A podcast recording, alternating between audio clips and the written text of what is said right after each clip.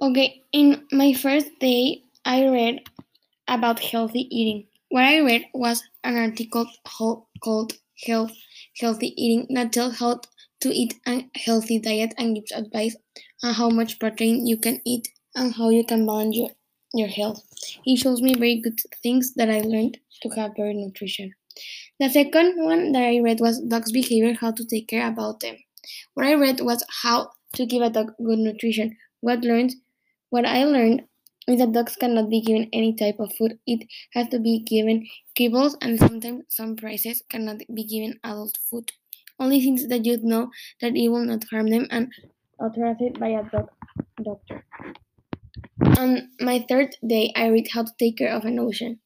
This next article that I read was about to take care of the ocean.